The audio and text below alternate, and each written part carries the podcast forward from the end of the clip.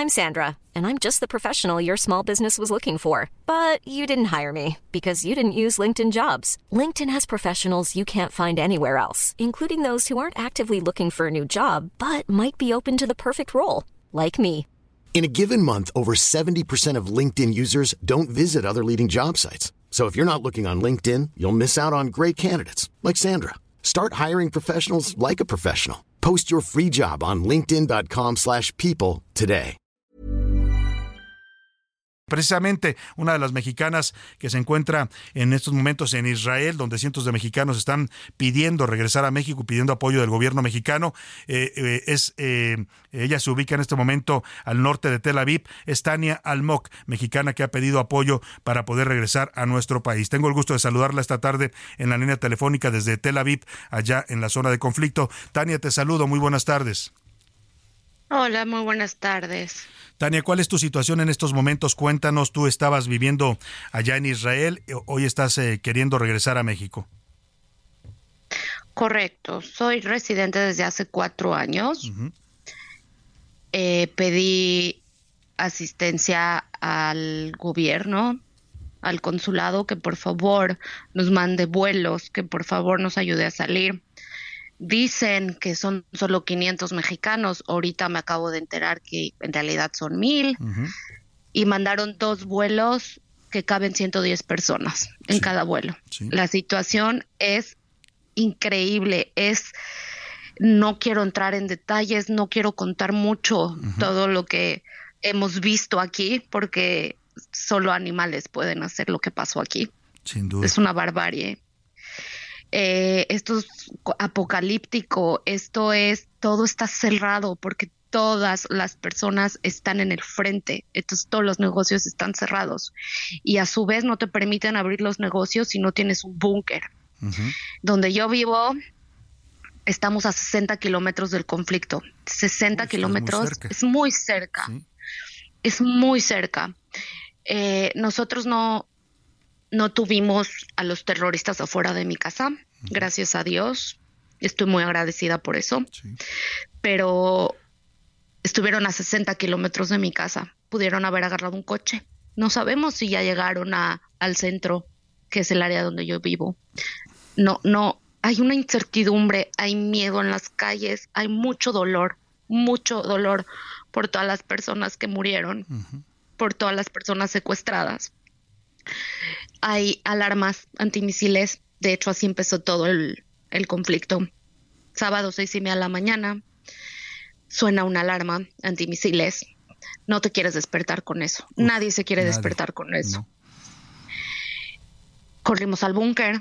Nadie entiende qué está pasando de repente escuchamos por aquí, por allá, que hay infiltrados, terroristas. Nunca nos imaginamos que por el momento encontraron 1.500 cuerpos de terroristas en territorio israelí. Nunca nos imaginamos que algo así podría pasar. mataron a gente en sus camas. Es una, es, una pesadilla lo que está pasando. De verdad no quiero dar mucho detalle porque nuestra audiencia, quiero respetar a nuestra audiencia quiero respetar a las víctimas.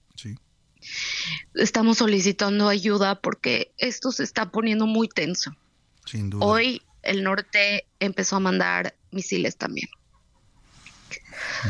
Entonces, estamos desesperados. Yo vivo en una zona céntrica donde no hay alarmas todo el tiempo, pero eso no significa que no esté asustada y eso no significa que las tres alarmas que suenan al día en mi ciudad me, ponen en riesgo.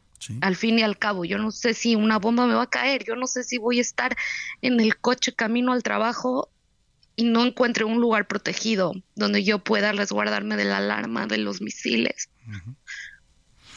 La gente está muy enojada. Sí. Sin duda alguna. Tú has tenido oportunidad de hablar con otros mexicanos que supongo eh, conoces allá y también el gobierno de México ya los está contactando, ya les ha avisado cuándo podrían salir. Lo dices tú bien, son aviones militares que tienen poca capacidad para trasladar a personas. Apenas va a salir el primer vuelo que ya llegó ayer a Tel Aviv.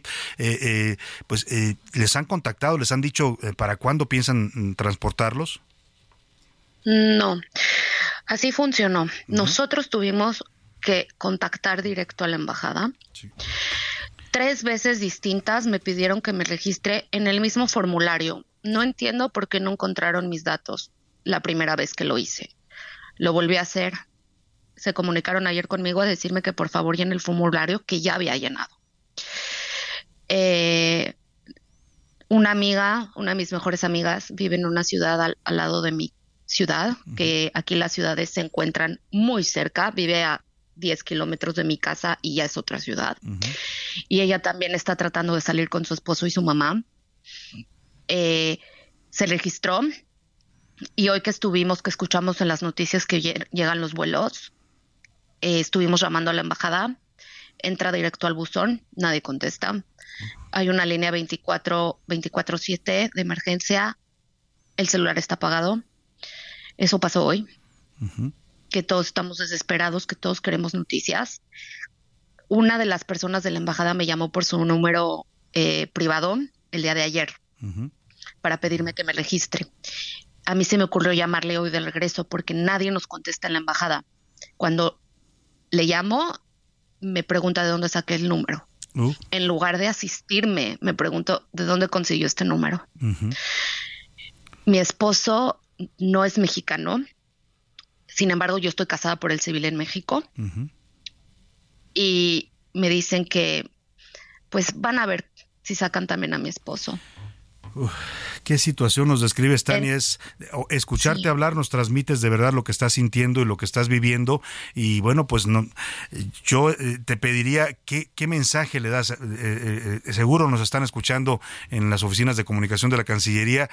¿Qué le dirías tú a, a, la canciller Alicia Bárcena, al presidente López Obrador en estos momentos? ¿Cuál sería el llamado que harías desde allá, desde Tel Aviv, en esta situación tan desesperada y tan angustiante en la que te encuentras? Que por favor nos ayuden yo nunca pensé que México se iba a, negar a ayudarnos. Somos, somos mexicanos, nosotros nos dedicamos a ayudarnos uno al otro. Eso es ser México. Y no puedo creer que estén tardando tanto en condenar terror y que, y que estén tardando en mandarnos ayuda. Por favor, sáquenos de aquí. Por favor. Ese es mi mensaje. Ese es tu mensaje y ahí está el mensaje, lo transmitimos tal cual y vamos a estar subiendo a las redes sociales, haciendo todo lo posible. Tania, les mandamos un abrazo y pues la verdad que entendemos en lo que se encuentran. No lo hemos vivido así como tú lo estás viviendo, pero eh, solo escucharte, mm, yo creo que la gente que te ha escuchado ahora ha sentido lo que tú estás eh, sintiendo ya y, ya se suma este llamado desesperado para que el gobierno acelere la repatriación de ustedes a su, a su tierra. Esperemos que llegues con bien, Tania, y estaremos atentos. Cualquier cosa, estamos en contacto con contigo. Cuando quieras hablarnos, ahí te vamos a dejar el contacto para que salgas al aire. Muchísimas gracias. Muchas gracias a Tania Almok, mexicana en Israel. Su llamado desesperado, sáquenos de aquí, le dice al presidente López Obrador y a la canciller Alicia Navarrete.